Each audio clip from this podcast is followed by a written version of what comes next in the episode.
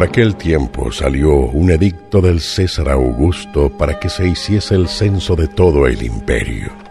Este primer censo se hizo siendo Quirino gobernador de Siria, e iban todos a empadronarse, cada cual en su ciudad.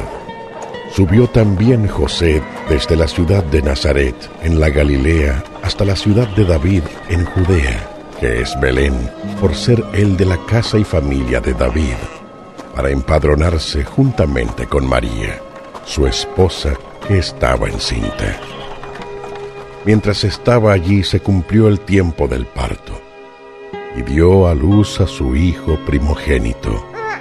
Lo envolvió en pañales y lo acostó en un pesebre, porque no hubo sitio para ellos en la posada.